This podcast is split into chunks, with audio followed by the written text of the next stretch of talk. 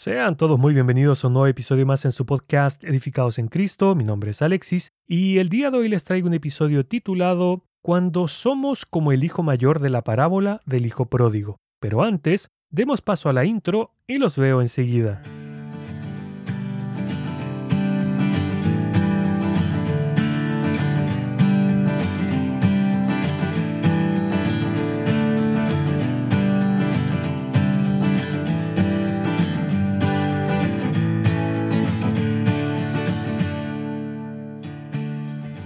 En Lucas capítulo 15 encontramos que el Señor Jesús relató tres parábolas, la oveja perdida, la moneda perdida y el hijo pródigo.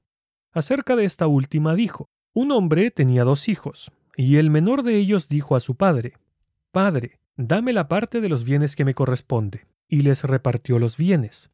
No muchos días después, juntándolo todo, el hijo menor se fue lejos a una provincia apartada y allí desperdició sus bienes viviendo perdidamente. Lucas capítulo 15 versículos del 11 al 13, leí la versión Reina Valera 1960.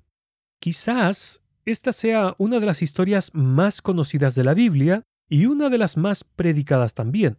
Seguramente ha escuchado predicar esta parábola un sinfín de veces. Pero en este episodio me gustaría que nos centráramos principalmente en el hijo mayor, porque en toda iglesia local existen este tipo de creyentes, los comillas hijos mayores. Todos nosotros, en algún momento de nuestras vidas, hemos tomado una decisión equivocada de la que luego nos arrepentimos. No obstante, no todos los creyentes han transitado por un camino que les llevó lejos del Padre, ni tampoco se han quedado a vivir en la provincia apartada. Por eso quiero centrar la mirada en el hijo mayor, ese que siempre está al lado de su padre. El Señor nos habla en esta parábola de este hombre con dos hijos, y nos cuenta que el menor ya no quería estar bajo la voluntad de su padre, sino que quería vivir su vida a su manera y sin que nadie le dijera nada. Y como mencionaba anteriormente, nosotros como creyentes muchas veces somos como este joven, pues no solo queremos alejarnos de Dios para hacer nuestra propia voluntad, sino que tomamos lo que el Padre nos ha dado y lo despilfarramos con un estilo de vida desenfrenado. Quienes nos hemos ido a vivir a la, comillas, provincia apartada, conocemos esto de primera mano, así como la misericordia y el perdón de Dios Padre cuando nos recibe de nuevo. Pero como ya mencioné, quiero que hablemos del Hijo Mayor. Dice así la palabra de Dios. Y su hijo mayor estaba en el campo. Y cuando vino y llegó cerca de la casa, oyó la música y las danzas, y llamando a uno de los criados le preguntó ¿qué era aquello? Él le dijo Tu hermano ha venido, y tu padre ha hecho matar el becerro gordo por haberle recibido bueno y sano. Entonces se enojó y no quería entrar. Salió por tanto su padre y le rogaba que entrase. Mas él, respondiendo, dijo al padre, He aquí tantos años te sirvo, no habiéndote desobedecido jamás, y nunca me has dado ni un cabrito para gozarme con mis amigos. Pero cuando vino este tu hijo, que ha consumido tus bienes con rameras, has hecho matar para él el becerro gordo. Él entonces le dijo, Hijo, tú siempre estás conmigo, y todas mis cosas son tuyas. Mas era necesario hacer fiesta y regocijarnos, porque este tu hermano era muerto y ha revivido, se había perdido y es hallado. Lucas capítulo 15 versículos 25 al 32, leí la versión Reina Valera 1960. En esta parte de la parábola, vemos al hijo mayor, quien vuelve a casa después de un arduo día de trabajo. Cuando ya está cerca, oyó que había una celebración, y entonces pregunta qué era toda esa algarabía. Claro, cualquiera habría esperado que, como buen hermano, soltara el asadón, se uniera a la fiesta y dijera, Gracias a Dios, mi hermano ha vuelto. Pero en lugar de hacer eso, se enojó tanto que se negó a entrar a la casa. Aunque estaba ocupado en el trabajo que le había encomendado su padre, nos podemos dar cuenta que no le preocupaba para nada la salud de su hermano. ¿Alguna vez se han topado con algún hermano o hermana que actúa así? Son esos típicos hermanos que cuando llega alguien a la iglesia local, ya sea un hermano o hermana, que no había asistido hace un tiempo, en vez de alegrarse y recibirlos con gozo, Los miran de lejos con ojos llenos de crítica y recelo, porque al igual que el hermano mayor, no les interesa la salud espiritual de sus demás hermanos, solo se preocupan por ellos. Esta clase de comillas hermanos mayores son aquellos que creen, consciente o inconscientemente, que nuestra relación con Dios se basa en nuestras acciones y méritos y no únicamente en la gracia otorgada a través del Señor Jesús. Estos hermanos pueden decir frases como yo no creo que sea creyente porque los creyentes no se vuelven al mundo desde donde nos sacó el Señor. O ¿cómo se atreve a volver acá después de lo que hizo? Algo que tenemos que entender es que Dios nos ama y nos ofrece de su gracia de manera gratuita, es decir, sin que nuestros actos tengan algo que ver con eso. En otras palabras, no somos más aceptables a los ojos de Dios porque hagamos o dejemos de hacer algo sino que todo es por obra y gracia del sacrificio del Señor Jesús en la cruz del Calvario. Por eso nos dice su palabra. Dios los salvó por su gracia cuando creyeron. Ustedes no tienen ningún mérito en eso. Es un regalo de Dios. La salvación no es un premio por las cosas buenas que hayamos hecho. Así que ninguno de nosotros puede jactarse de ser salvo. Efesios capítulo 2 versículos 8 y 9, leí la nueva traducción viviente. Erwin Lutzer, en su libro Después de la caída, dice lo siguiente. Así que, después que el hijo menor había exigido su herencia con una gran falta de respeto, y después la había despilfarrado en una provincia apartada, ¿por qué pareció interesarse tanto el padre en aquel joven? Yo creo que esto se debe en parte a que por fin había hallado alguien dispuesto a usar la túnica especial y el anillo que tenía guardado en el cofre de sus tesoros. Había hallado un candidato para las sandalias que habían estado esperando en un estante del portal de su casa. Básicamente, el hermano mayor había rechazado esas bendiciones porque no se veía a sí mismo como hijo, sino como esclavo. El trabajo en el campo era solo faena pesada sin deleite alguno, se había acostumbrado tanto a trabajar por el padre que había perdido el encanto del amor que éste le tenía y el gozo de servirle. No veía a su padre como generoso, sino como tacaño, y se negaba a disfrutar de las bendiciones que ese padre le tenía apartadas. Estos creyentes, comillas, hermanos mayores, son personas secas, mustias. Me refiero a que no reflejan gozo ni vida porque para ellos la vida cristiana es una vida de reglas interminables, de un montón de noes y de trabajar arduamente para ser aceptables a los ojos de Dios. Y si lo pensamos bien, lo mismo nos puede pasar a cualquiera de nosotros, especialmente a aquellos hermanos que jamás se han ido a vivir a la provincia apartada, despilfarrando los bienes que les dio su Padre Celestial.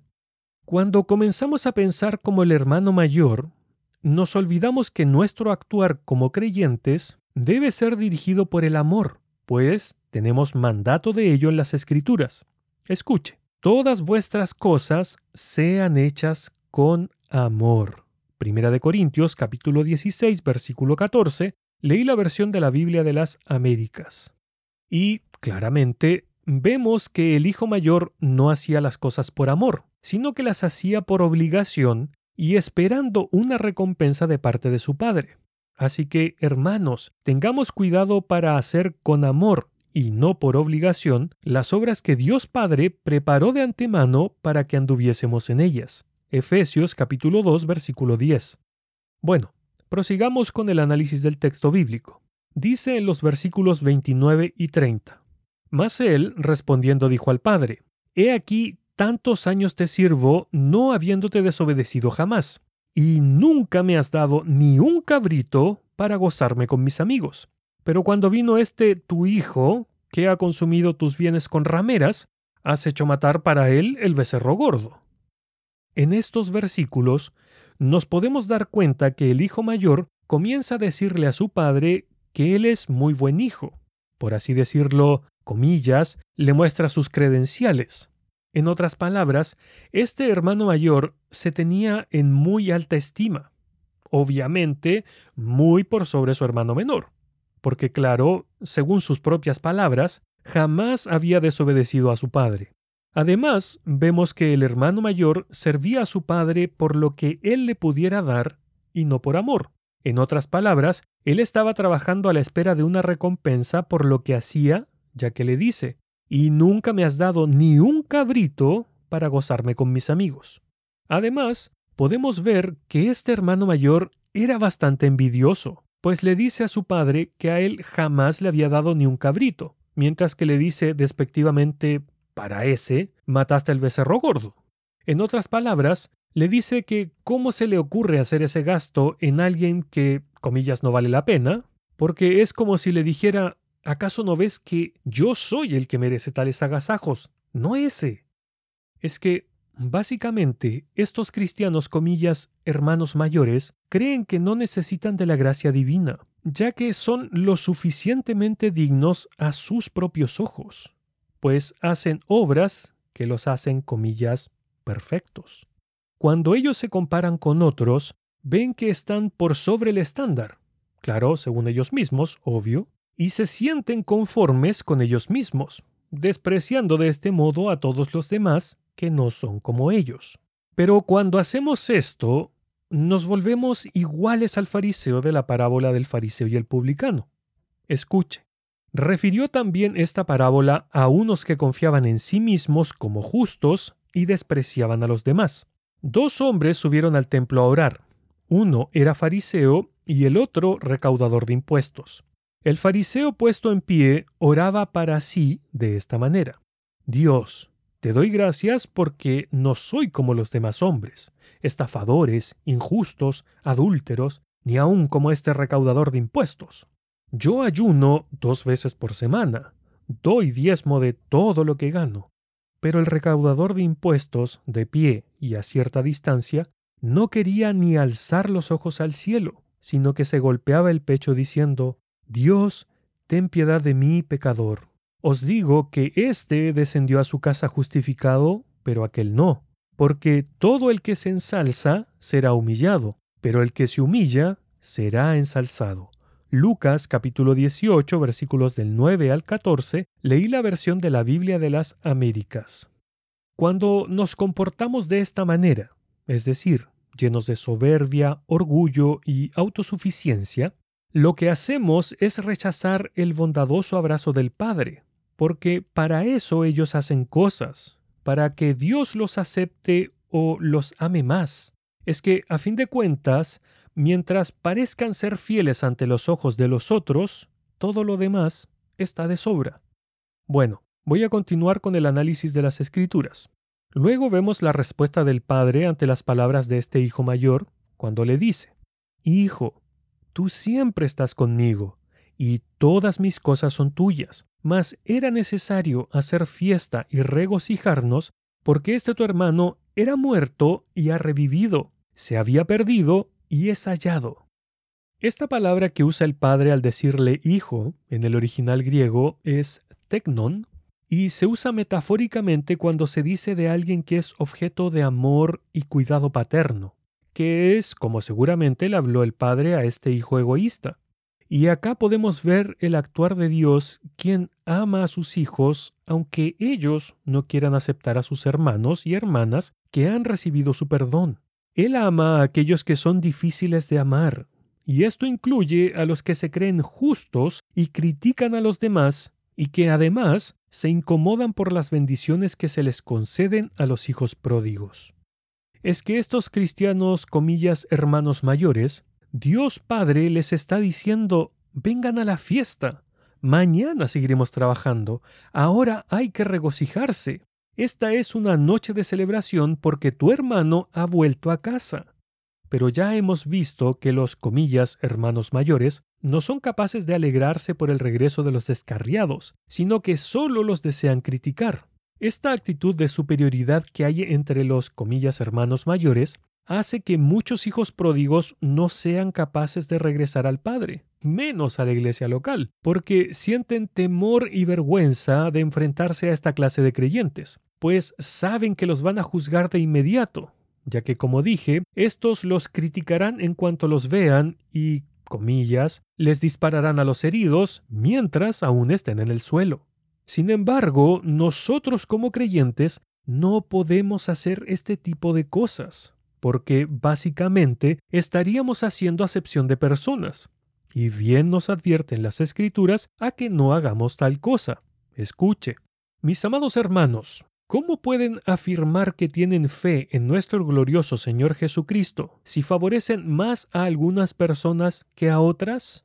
Por ejemplo, supongamos que alguien llega a su reunión vestido con ropa elegante y joyas costosas, y al mismo tiempo entra una persona pobre y con ropa sucia. Si ustedes le dan un trato preferencial a la persona rica y le dan un buen asiento, pero al pobre le dicen, tú puedes quedarte de pie allá o bien sentarte en el piso, ¿acaso esta discriminación no demuestra que sus juicios son guiados por malas intenciones? Santiago capítulo 2, verso del 1 al 4, leí la nueva traducción viviente. Es que, mis hermanos, Dios está esperando ansioso a todos aquellos hijos pródigos que se encuentran en la provincia apartada para que se vuelvan a Él, y los está esperando con los brazos abiertos. Y nosotros no podemos ser un estorbo para que ellos regresen. Es que Dios Padre nos dice a todos el mismo mensaje. Tengo mis brazos abiertos. Vuelve, que acá estoy esperando tu regreso. No importa lo que hayas hecho. Mis hermanos, todos nosotros pecamos muchas veces a diario, y no importa qué mal hayamos hecho. El Padre nos está esperando con sus brazos de amor y misericordia abiertos de par en par. A lo que me refiero es que no debemos sentir temor para acercarnos al Padre, porque el Señor Jesús es nuestro intercesor. Pues bien dicen las Escrituras, Hijitos míos, os escribo estas cosas para que no pequéis. Y si alguno peca, abogado tenemos para con el Padre, a Jesucristo el justo. Primera de Juan, capítulo 2, versículo 1, leí la versión de la Biblia de las Américas. Claro, esto no es una excusa para pecar deliberadamente, porque bien nos dice el Espíritu Santo a través del apóstol Pablo. Ahora bien, ¿deberíamos seguir pecando para que Dios nos muestre más y más su gracia maravillosa? Por supuesto que no. Nosotros hemos muerto al pecado, entonces, ¿cómo es posible que sigamos viviendo en pecado? ¿O acaso olvidaron que cuando fuimos unidos a Cristo en el bautismo, nos unimos a Él en su muerte? Pues hemos muerto y fuimos sepultados con Cristo mediante el bautismo. Y tal como Cristo fue levantado de los muertos por el poder glorioso del Padre, ahora nosotros también podemos vivir una vida nueva. Romanos capítulo 6 versículos del 1 al 4 Leí la nueva traducción viviente. Lo hermoso de esto es que no importa qué tanto fallemos día a día o cuánto nos cueste mantenernos en la santidad demandada por Dios, porque cuando el Padre nos mira, no nos ve a nosotros, sino que ve a su Hijo, nuestro Señor Jesús, pues bien dice su palabra, porque habéis muerto y vuestra vida está escondida con Cristo en Dios. Colosenses capítulo 3, versículo 3, leí la versión Reina Valera 1960.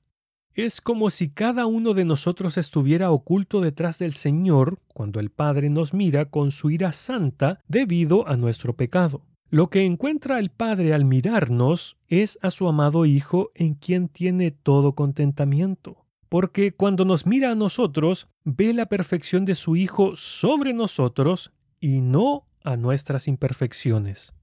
Entonces, hermanos, ya para concluir, si alguno de nosotros es como este hermano mayor, pidámosle a Dios que cambie nuestros corazones, porque somos llamados a amarnos entre los hermanos. Escuche, si alguno dice yo amo a Dios y aborrece a su hermano, es mentiroso, pues el que no ama a su hermano a quien ha visto, ¿cómo puede amar a Dios a quien no ha visto? Y nosotros tenemos este mandamiento de él. El que ama a Dios ame también a su hermano. Primera de Juan, capítulo 4, versículos 20 y 21, leí la versión Reina Valera 1960. Así que no seamos más como este hermano mayor, sino que seamos más como el padre que se alegra que ha vuelto un hijo pródigo, porque a fin de cuentas, como seres humanos, todos somos falibles y propensos a los errores, pues únicamente Dios es perfecto y por lo tanto no podemos apuntarnos los unos a los otros porque ninguno es mejor que el otro. Además, el Señor Jesús nos dijo en Lucas capítulo 6 verso 36, Sed pues misericordiosos como vuestro Padre es misericordioso. Y a los hijos pródigos le digo, vuélvanse al Padre que los está esperando con los brazos abiertos y no se preocupen de los hermanos mayores, pues ellos tendrán que dar cuenta a Dios de sus propias acciones. Que el Señor les bendiga. Para más episodios del podcast, visite el sitio web www.edificadosencristo.net, en donde además podrá encontrar devocionales diarios para su edificación. Este podcast también está disponible en otras plataformas tales como Spotify, Apple Podcast, TuneIn, Stitcher y muchas otras. Si desea ponerse en contacto conmigo, lo puede hacer a través del sitio web www.edificadosencristo.net o escribiendo directamente al correo edificadosencristo.net@gmail.com.